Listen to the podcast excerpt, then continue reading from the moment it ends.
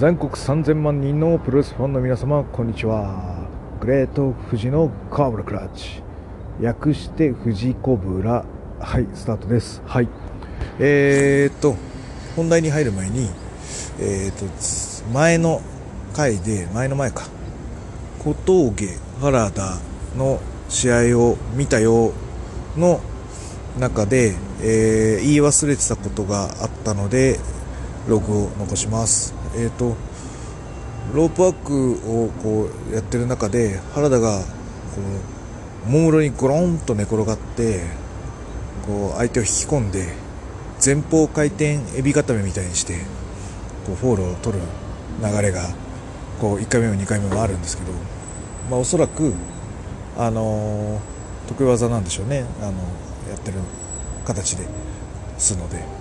で2回目かな？2回目があのもちろん前方回転ビ固めだと相手の足を手でこう押さえ込んでホールするみたいな感じなんですけどこうホール返されないように原田がこう足も使って足の重みも加えてみたいな形でこう外側から足をこう足で囲うでこうブリッジみたいにするみたいな。抑え込むみたいな強引に抑え込むみたいなのがあったんですよ。でそれを見た時にあこれ大陸ラナじゃんって思いました。はい。で大陸ラナっていうのはあのあれです。アトランティス。CMLL のレジェンドレスラー。アトランティスがたまに使う抑え込みの技です。でえ、ー、と彼はカサドーラの状態からこう入ってく格好なんですけどもそこから前方回転右固めって言ってかつ、えー、自分の手で足をも相手の足を持ったまま足を抱えてブリッジをする。ヨーロピアンクラッチみたいな感じで最後の最終形になるんですよね。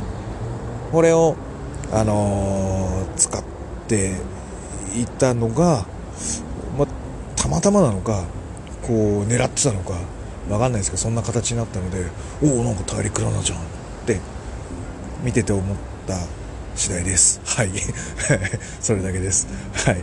でえっ、ー、と実際えっ、ー、と YouTube で見ようと思ったら多分まだあると思うんだけどな道のくプロレスの覆面ワールドリーグの決勝戦でアトランティスと,、えー剣道家臣が優勝戦を行ってましてその時のフィニッシュが、えー、大陸なのでアトランティスが勝ってます。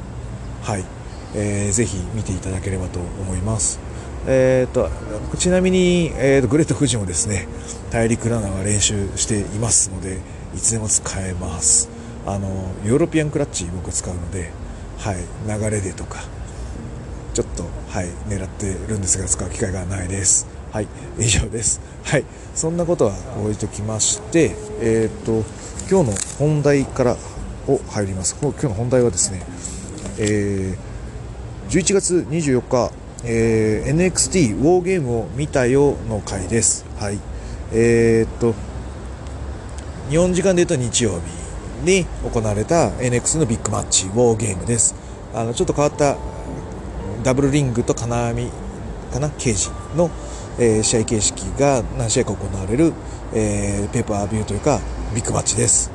でえっ、といつもはテイクオーバーはテイクオーバーとかまああったとしてもテイクオーバーと、えー、WW のペーパービューが翌日にあるみたいな感じなんですけども今回はあのー、その WW のペーパービュービッグマッチにも NXT が乗り込んでいつもはローとスマックダウンの2軍対抗戦なのが NXT も加えた三つどもえの3軍対抗戦になるということでこのペーパービューとペーパービューがこうストーリーとしては密接につながるなと思ったので、えーと、ウォーゲームとサバイバルシリーズを見て、えーと、レビューを言いたいと思ったのでここまでちょっと時間かかりました。はい。えーと一気にちょっと見れないのであのなんですか通勤と、えーあの退勤、はい、帰りの電車の中でこう見るようにしてやっと今日の朝にサバイバーシリーズまで見終われましたので、えーと、レビューを残したいと思います、えーと、まずは第1試合、えー、女子版のウォーゲーム。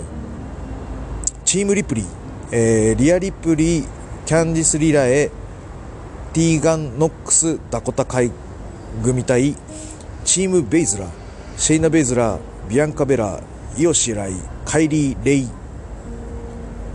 の試合です。はい。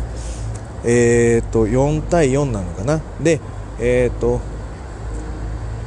イリミネーションとかそういうんじゃなくて誰かが誰かをフォールしたら終了と。ただえっ、とあれだ No Holds Barred な Barred？なので、えーと、凶器とか使える試合形式かな？はい。でえっ、と先鋒が紫雷イオが出てきましてあの非常に動きをしますね。あのすごく動きが切れてたと思います。あのなんだっけ。あのロープをすごいロープワーク往復してドロップキックしたりとかあとはスワン、えっと、ダブルリングなんでロープ真ん中のところはロープが2つ並んでるんですね。でその下が鉄板になっててジョイントされてるんですけど、まあ、ここで攻防したりとかバンプ取るとまたすげえ痛そうっていうので、まあ、一つのこう、えー、絵になるシーンなんですがその反対側のロープからスワンダイブしてえー、っと相手のいるリングのロープにちょんと飛び乗ってからのミサイルキックみたいなのが非常にダイナミックですごかったですね。ロープ移り飛びっていうか、なんか発想飛びみたいなそんな感じですかね。のミサイルキックっていうのがすごかったです。はい。でえっ、とキャンディスとは、まあ、因縁があるマッチアップです。でえっ、と続いてのえー、登場がビアンカ・ベラです。でえー、っとあヒールだったんだなっていう。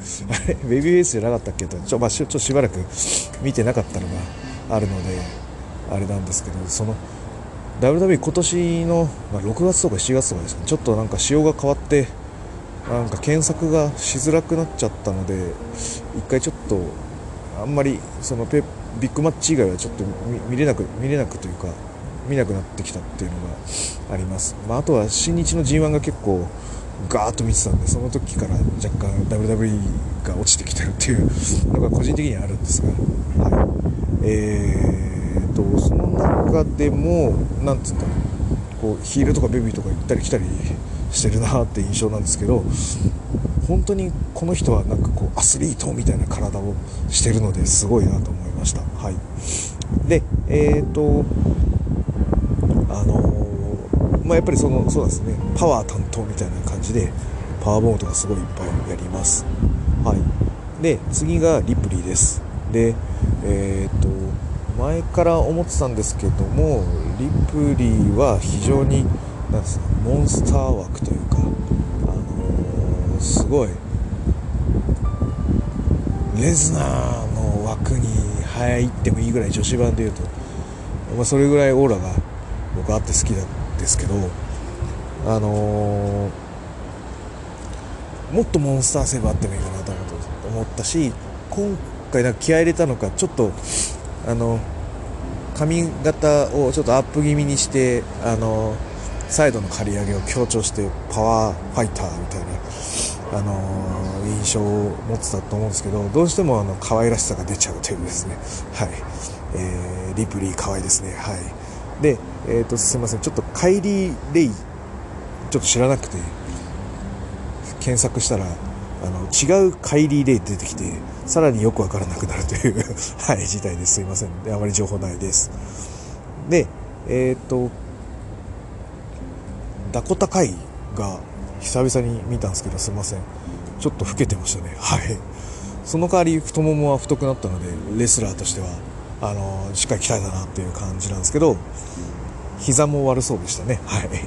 で、えっ、と、ティーガンノックスっていうのも、えっ、ー、とそのタッグパートナーみたいな感じなのかな。なんか同じニーブレスしてニーブレスタッグみたいな感じですよね。はい。はい。でえっ、ー、とまあなんですけどこれがいきなりダコタ海があの裏切るっていうね。あのチームを裏切ってタッグパートナーのティーガンノックスにこうものすごい足攻めというかもうもうラフファイトをして退場になってしまうというサプライズありって感じですね。はい。確かにおおすごい意外って思いました。はい。でそれを見たシェイナ・ベイズラーあの顔はないよね。あの顔は非常になんつうの？あんな悪人がやっぱりいないなと思って。それだけでもやっぱり本当 WWE としてはなんつうの100万ドルの価値のある選手だと思います。であのそうなっちゃうんで、えーと、1人は負傷欠場。1人はあの裏切って退場って形になっちゃうんであのリップリーとキャンディス2人に対して、えーと、シェーナ・ベイズラービアンカ・ベラシオイライカイリ・レイというですね4対2の攻防ですね。はいでこれがまたイリミネーションマッチだったら1人ずつ落として2対2になるとかまだあるんですけどこのウォーゲームはこうそうやって消えていくことはないのでずっと2対4になってしまうというですね非常に絶望感の強いサプライズだったんですね。はいまあ、その中でやっぱりこう必死に頑張るわけですね。はい、もうすごいなと思いました。はい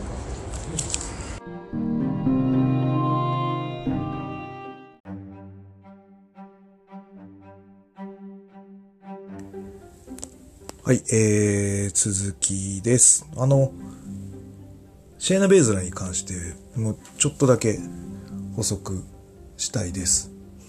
あの、このね、流れがあって3軍対抗戦になるから、NXT も、ローもスマックダウンも、まあ、同列みたいな見え方になってましたけど、まあまあ、あの、テレビ番組始まるまでは、一応、その、NXT が下部組織みたいな形で捉えられてるところもあって、えっ、ー、と、中村晋介もそうだよね。NXT のチャンピオンになって終わって上に上がるとか、あと、ボビー・ルードもそうですよとか。で、女子で言っても、アスカもそんな感じで、アスカなんか負けないで上がってってますからね。いわゆるジャンプアップのためのジャンプ台みたいな、えー、イメージになってましたけど、なんと、僕はシェーナ・ベズラに関しては、実はそうは思っていなくてあの撮った時から思ってたんですけどあの MMA のやっぱり強いというベースがあってプロレスをのリングに上がってきましたよというギミックを非常にうまく活用して、えっ、ー、と、強さをこう表現しているがいるなと思ってます。でプラスアルファはその MMA4 フォースメンと呼ばれてたんですかねあの最初は。であのシャーロットから来るあの NXT っていうかあのネクストのなんかその女子ブームみたいなのも彼女もフォーホースメンと呼ばれててフォーフォースメン対フォーフォースメンみたいな対戦を企画されたこともあるなんていうのどっかのサイトで見たことありますけど、まあ、正直あの、うん、あの4人の中では、ロンダ・ラウジーが人気度は一番高いですけど、プロレスという意味でいくと僕はシェイナ・ベイズラーが一番好きですね。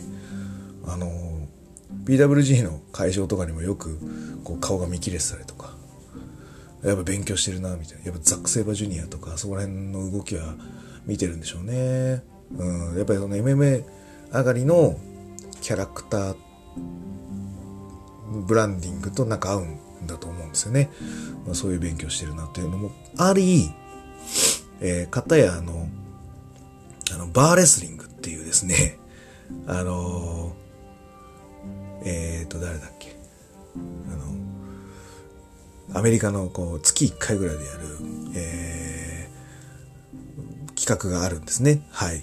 で、そこの、えー、月1回やってる、でも DVD はもう43巻とか44巻ぐらいまで出てて、あのー、どっかの通販サイトでも買えますし、あの、プロレス DVD ショップのビッグブルーさんとかでも買えます。はい。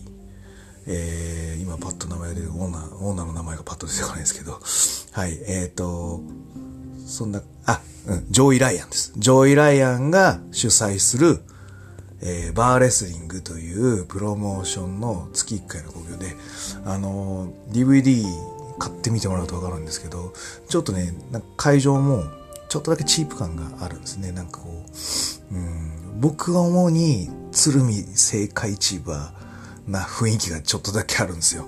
会場の雰囲気もそうだし、ちょっと試合もそういうのが怪しい、なんか試合が若干含まれたりとか、そういううん、ファニーというか、粋なところがある企画なので、ただ44巻も買えないので、ちょっとずつ 買ったりとか、あと確かベストみたいなのが多分1本か2本出てるはずなので、あのー、気になる方はバーレスリング買って DVD 買ってみていただければと思います。えっ、ー、と、ビッグブルーさんなら多分買えます。はい。えー、まあ、そういう中でも そうだ、俺が言いたかったのは、そこのバーレスリングで、シェンナー・ベズラがそういうクソインディーみたいな 試合でもしっかり真面目に男子と、こうなんか真面目に 試合やったりとかしているので、私はもう非常にこの WW 上がる前から効果を持っていたので、チャンピオンになって当然だと思うし、あの、スカす試合も実際申し訳ないですけど、あるんですけど、いわゆる狙いとしては、あ、こういうの見せたかったんだなっていうのが非常にわかるので、僕はいつも、あの、ナイストライと思って見てます。はい。えー、そんな、あの、シェーナ・ベズラーは、あの、MMA 上がりのこの勘違いしてるレスラーの多くとは違って、しっかり受けるとこ受けます。入れるとこ入れますけど、受けるとこ受けるっていうところが、あの、普通の MMA 上がりの、あの、ちょっと勘違いしてるレスラーとは大きく違うところで、そこがチャンピオンの器にね、ふさわしいと僕は思ってます。はい。えー、で、今回はさらに、まあ、顔見てもらうと、あんな悪い顔して、もうなんだ、4対2じゃねえかみたいな、楽勝じゃねえかみたいな感じで、こう、攻め立てて、もう、あの、ベビーフェイスの2人は非常にやられてしまうんで、もうこれが熱かったですね。はい。で、えっ、ー、と、2対1対2対1みたいな感じで分断させられて、もうあわややられそうな時に、あの、えっ、ー、と、これぶっちゃけ言うと、白井イオンのせいで負けたんじゃないかなと思うんですけど、あの、ケージからのムーンサルトを、まあ、やりたかったんでしょうね。やって、で、味方ともども、キャンディスも、瀕死になってて。で、えっ、ー、と、そうですね。あの、彼女だ。こっちの方だ。あの、カイリー・レイド。と、シェンナ・ベズラー対リプリーみたいな感じの時に、えー、カイリー・レイをこう、売っちゃってというか、なんか、ああれか、ゴミ箱を、ショットみたいな感じでやって、で、椅子に、こう、ボムみたいなので、最後勝ちまして、リア・リプリーが、こう、なんて言うんでしょう。一気にうまくして強さを、モンスター感を出しました、みたいな感じで、非常に狙い通りで、私は好きです。はい。よかったです。はい。面白かったですね。なんか僕は、そうです。第1試合なんですが、ベストバウトがこの試合かなと思います。はい。続いて第2試合、えー、NXT の王座のコンテンダーマッチ、ピート・ダウン VS ダミアン・プリースト VS キリアン・デイン。はい。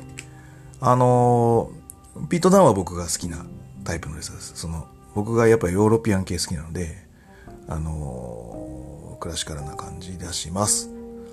ただ、もう、なんか NXT 上がる前までと上がった後では、やっぱりなんかこう、若干変えてますよね。はい。スタイルを。で、若干あの、指折りプラスしたりとか、あの、はい。マーティスカルとかザックをちょっと入れて、か、なんか寄せてるのか、かぶしてるのか、かなとは思います。はい。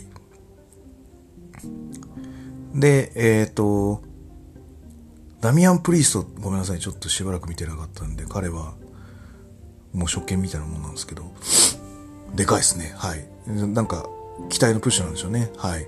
で、キリアン・デインも、NXT にいた頃はすごい好きで、上に上がって よくわかんなくて戻ってきたという。もう戻ってきて正解なんでしょうね。ただ、嫌いじゃないタイプなんですけども、キリアン・デイには僕も説明できないなんか惜しい感っていうのがあって、誰かこう教えてくれる人がいたら教えてほしいです。はい。で、えっ、ー、と、もうそのトリプルスレッドだからなのかな？なんかやっぱりこう熱くなるヒート感っていうのが若干薄れて切り返し切り返し切り返し切り返しみたいなのはありましたと。で、その中でも、あのえっ、ー、と、三人まとめて同士打ちみたいなところはやっぱり、おー、すごい、どうやってやるんだろうみたいな、はい。やってる手からすると、おー、すごいね、と思うようなやつがありましたりとか。はい。で、ダミアン・プリストは好みじゃないと言いつつも、レザイッチ使うんで、おレザイッチだと思って見てます。はい。ちょっと注目してます。はい。で、ピートダウンはやっぱりこう、あの、なんかこう、荒々しい感じというか、そういうのが好きですね。その、クラシカルをやりつつも荒々しさがあると。で、あの、こう、下からやられてるんだけど、下からストンピングして切り返していくっていうのが、すごい荒々しくて僕は良かったです。はい。で、やっぱ次の日もあるというのと、やっぱダミアン・プリーストをやっぱちょっとこう、が、が、プロテクトっていうまではいかないんですが、持ち上げるために、まあちょっと辛勝な感じで、 to be continue 感を残した感じでしたね。キリアン・デインも死なず、ダミアン・プリストも死なず。で、ただ、ピート・ダンが王座挑戦になったと、勝って。まあ、そんな感じだかなと思いました。はい。そんな感じですね。はい。で、第3試合は、フィン・ベイラー VS マット・リドル。で、えっ、ー、と、マット・リドル結構いい使われ方をしてますね。あの、なんか、ツイッターで炎上したのは嘘のかのように、もうプッシュがあるのはいいことだと思います。はい。で、えっ、ー、と、フィンベーラーは、あのー、僕は好みじゃないタイプなんですけども、あのー、最近、やっぱ足痛いのか、あのダイビングフットスタンプでトップからの、あれ使わなくするスタイルにするんですよね。はい。それになるともっと好きになると思います。えっ、ー、と、僕は、えー、ダイビングフットスタンプは嫌い派です。はい。あの、武藤刑事と同じく、えっ、ー、と、2歳とか3歳の子供でもお父さんに向かってやってくる技かなとは思います。まあ、それをプロみたいに、プロみたいじゃない、プロの技として消化するってのはもちろんあるんでしょうけども、なんか、ありがたみが薄いです。はい。そんな感じです。はい。えー、の中で、えっ、ー、と、ごめんなさいね。えっ、ー、と、この試合のピックアップポイントは、あの、マット・リドルが使う、ロコモーションサイドスープ X。えっ、と、これ、あの、実はこの、彼が、も、主な持ちネタの主だったんですけど、初めて見たのは、僕はジェフコブで見ました。はい。あのジェフコブの何年だ ?2016 年とか？だよね。そのぐらいあ、違うか、2015年ぐらいかな。あの、最初に出てきた PWG、僕が見たのは PWG に最初に出てきた、あのー、クリス・ヒーローとのシングルマッチ。もうあれで、あれでもう、なんつうの、即 DVD 購入を確定した試合です。その後からずっとジェフコブファンです。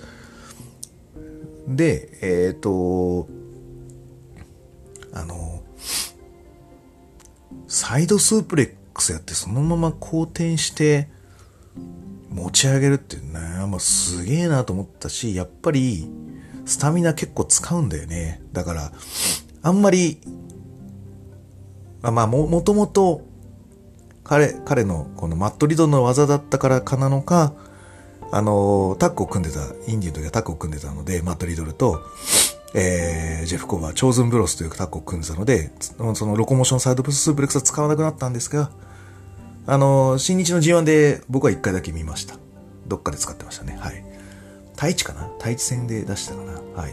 なので、ああ、太一は、あのーここら辺拾ってくれてんだなと思って、あーすあ、太一よくすごいなと思いました。はい。ただ、あの、えージェフ・コブは普通の後転するタイプで、マット・リドルはちょっとこう横に体重移動しながら後転していくタイプなので、マット・リドルの方がスタミナのロスは薄いと思います。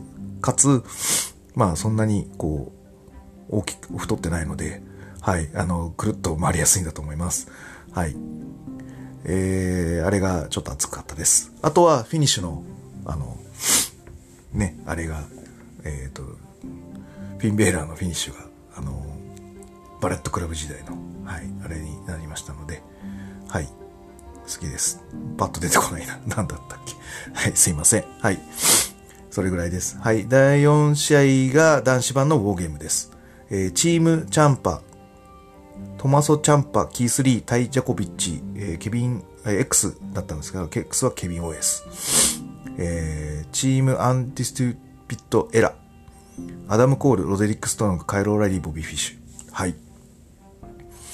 え、えーっとですね。これは、えーロデリック・ストロングが先方で出てきますね。やっぱり、イオもそうだし、ロデリック・ストロングもそうだし、やっぱこう、小気味いい、こう、ハードワーカーみたいなのが、先発で出るとやっぱり、よく、いいんでしょうね。あのー NXT のテイクオーバーとかも結構やっぱりこの、ロデリック・ストロングもそうだし、カイロ・オライリー・ボリフィッシュも結構ハードワークなんで、この、彼らが二人のタッグとか、えー、ロデリック・ストロングの、えーファーストマッチとか、こういう使い方をしてくる場合が多いですね。やっぱり、いい選手でリズム作るというのがあるんでしょうね。なので、えっ、と、ファーストはロデリック・ストロングです。はい。で、えっ、と、次がチャンパか。えっ、と、チームリーダーが出てきます、みたいな感じですね。はい。で、えっ、と、戦うんですけども、その中から、やっぱり、やっぱりいいところが出てくるんですよね。あ、でも、その、トマソ・チャンパに関しては、やっぱりこう、よくここまで格が上がったなというのが正直な感想なので、あの、特に何してるってわけじゃないですけど、すごいなんか、見ちゃいますね。はい。で、えっ、と、こう一人ずつ入場してくるんですね。このウォーゲームっていうのは、こう、檻に入ってる状態の人が。そうそう、最初の女子の時に説明するのだった。そう、先方、一人ずつ、こう、出てくる、交互に出てくるんですけど、その後カイローラリー出てきて、その後タイ・ジョコビッチ、で、その後ボビー・フィッシュ、その後キース・リー、そしてその次アダム・コール。っていう感じで、あの、交互に出てきます。でもまだその時は X なんで、えー、チームチャンパのラストが誰が出るかは分かんない状態。で、えっ、と、アンディステュピットエラーはやっぱちょっと小ぶりな動けるハードワーカーが揃ってて、タイキ・ジャコビッチ、キース・リー。これはもうほんとでかいすごいみたいなのを担当します。なので、彼ら出てくると、ドバーンって派手にやられてくれるという、ものすごい、こう、いい、えー、バンプを取ってくれてますね。で、キースリーも、あの、いつもの通りのところと。で、最後誰出るかなと思ったら、ケビン・オーエンス。おー、すごいって。ごめんなさい、そう、全然想像してなかったです。はい。ので、びっくりしました。はい。で、ケビン・オーエンスとアダム・コールは、まあなんか、盟友みたいな感じですよね。なんかまあ、先輩後輩なんだよね。アダム・コールが結構メンター的にケビン・オーエンスを慕ってるという、そういう印象がありますが、な敵として出てきて、こう、今のケビン・オーエンスのフェイバリットスタナーをアダム・コールにかますわけですね。これ結構湧いてましたね。はい、すごいです。あと、すごいのは、なんかこう、な、なん、なんて言うんだろう。煽り、客いじりやっぱしてましたね、ケビン・オーエスは。この、みんなこう試合に集中するとか、もう相手を見てわーってやるっていう感じなんですけど、まあそれはそれでもちろんあるんですけど、え、お前どうなんだよ、みたいな。全然ヒールでもなんでもないですけど、お お前どうなんだよ、盛り上がってっか、みたいなことやって、うわーって沸かしてましたね。すごいなと思いました。はい。で、4対4になってから、まあ、お互いシーソーみたいな感じになって、なるのが結構その後から過去続きますが、印象としてはちょっと、なんか、雑な感じが、何個か見られましたのが残念です。あの、キースリーとタイジャコビッチのダブルのこうヒップトスをするんですけど、あの、タイジャコビッチがちょっと上げてなくて、ロロデリック・ストロングが頭から落ちてとか、危ないシーンがあったりとか。あと、タイジャコビッチのムーンサルトが、えーと、誰だっけ？カイロ・オレリオで確か、の頭にこう、ゴンとしてたのも、あ、雑だな。タイジャコビッチが主に雑でした。はい。はい。えー、割とやっぱシングルの時の方がいいのかななんか、うん、いまいちでしたね。はい。で、最後はテーブルクラッシュ40層をして、えー、ケージの上からの、なんかこう、なんで、あれなんだっけ？あれはなんだっけ？そうですね。すいません。ちょっと、あ、WA、WA、WA4 ですね。あれで、はい。キャンパが勝利っていう形になりますね。あの、なんて全、すごいこう、上からバーンと、結構な角度で、あの、アダム・コールが落ちたんで、そうそう、対象戦で、同士で決着がついたと。でアダム・コール結構な角度から落ちてたんで大丈夫かなとは思いましたけど、はい。あの、すごかった試合です。はい。以上4試合かな？えー、NXT にて、やっぱり面白いですね。でも、ウォーゲームの、なんていうの、意外性みたいなの。うん。こういうのは実はちょっと見たかった気がしたんだけど、まあ、多分それの狙いは、えーと、アダム・コールが、えーリングとリングのジョイント部分で、えーケビン・オエンスにやった、あの、カナディアン・デストロイ。あれだったのかな？とは思います。はい。えーと、僕的には、あの、やっぱり女子の方が良かったです。はい。ということで、えっ、と、NXT ウォーゲーム見たよの回、これにて終わりたいと思います。えっ、と、次は、えーサバイバーシリーズを、えーこの後、えー喋っていきます。えーそれでは、えー全国3000万人の、えープロレスファンの皆様ごきげんよう。さようなら。